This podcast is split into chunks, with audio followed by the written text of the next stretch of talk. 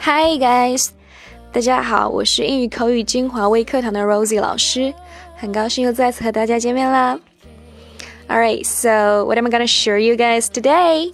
今天要给大家分享一些什么东西呢？Alright，啊、我们大家都一定听别人问过这样的问题啊，Are you sure？Right？你确定吗？那以前有一个非常流行的一个说法啊，叫做确定、一定以及肯定这样的回答。So today I'm gonna share you five English expressions to express this Chinese in a native way. 啊，今天就给大家分享五个来关于这个确定、一定以及肯定的回答的地道表达方式。Number one, there are no two ways about it. There are no two ways about it. Alright，在英文当中，这个短语表示啊，没有第二种选择，或者是不可能有两种意见，强调一件事毫无疑问，别无选择。Okay? So I'll give you a simple sentence to help you guys better understand its meaning. It was the wrong decision. There are no two ways about it. It was the wrong decision. There are no two ways about it. 哎，意思是这个决定毫无疑问啊，肯定是不对的。And in English, um, there are also other expressions that express the same meaning. And just take out of the question as an example. Uh, out of the question, or um, there is no doubt that. Uh, there is no doubt that.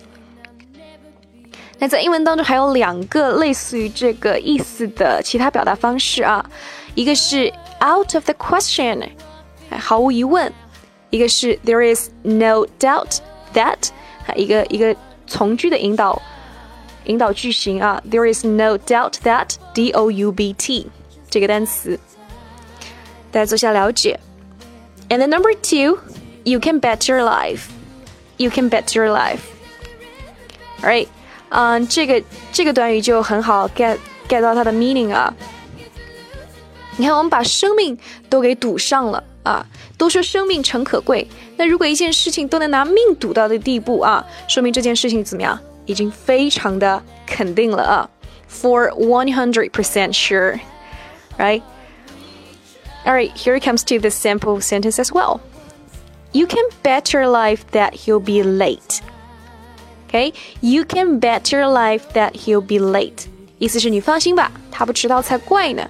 啊，for one hundred percent sure. 啊，guaranteed. Right.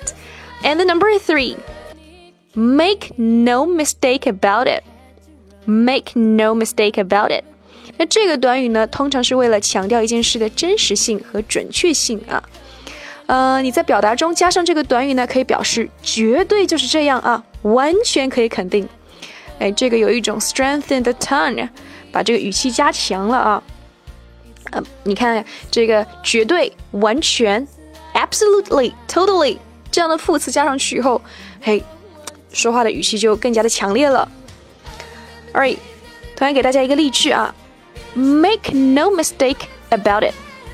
If we don't address these problems now, they will only get worse. Make no mistake about it. If we don't address these problems now, they will only get worse. 啊，如果我们现在不解决这些问题，事情只会越来越糟，肯定就是这样。这个当中的 make no mistake about it，我们用了一个 parenthesis 啊，用了一个括号括起来，说明这个 about it 这个。 这两个单词是可以省略掉的。那这个句子当中还有一个短语啊，address the problem。address the problem 也是一个非常地道的表达，解释为解决问题啊。我们不要再用那些非常简单的 handle the problem or 嗯、um, tackle the problems，我们用这个 address 会更加的逼格更高一些。And then number four, put or set the seal on something put or set the seal on something. Alright，在英文当中啊，这个 seal 有盖章的意思。那西方在签署正式文件的时候，都会用这个蜡油盖章封印。 通常事情进行到这一地步的时候呢，就板上钉钉了啊。英文当中也用这个短语表示这个事情已经很明确了啊。It's got a definite, um, how do you say direction? All right, uh, and I'll give you a sample sentence as well. 同样给大家一个例句啊。The goal set the seal on their victory. The goal set the seal on their victory. 哎，解释为这次攻门确定了他们的胜利。哈，set the seal，板上钉钉，就是啊，木已成舟了，就这个意思。And the last one, beyond a shadow of a doubt, beyond a shadow of a doubt， 哎，解释为看到事情跳出疑云，邵然若揭。哎，表示哎，说明这个已经十拿九稳了，相当肯定啊。Beyond the shadow of a doubt，嗯，非常好，get 到它的 meaning 啊。All right，同样给大家一个例句：She knew beyond the shadow of a doubt that she was lying。All right，同样给大家一个例句啊 ：She knew beyond a shadow of a doubt that he was lying。She knew beyond a shadow of a doubt that he was lying。哎，她十分肯定，就是他在撒谎。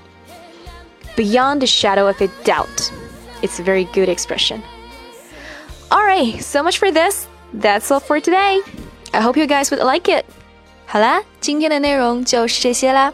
你喜欢吗？ 想要学习更多实用地道的口语表达，记得一定要加入英语口语精华微课堂 Rosie 的频道哦。期待在英语微课堂与你相见。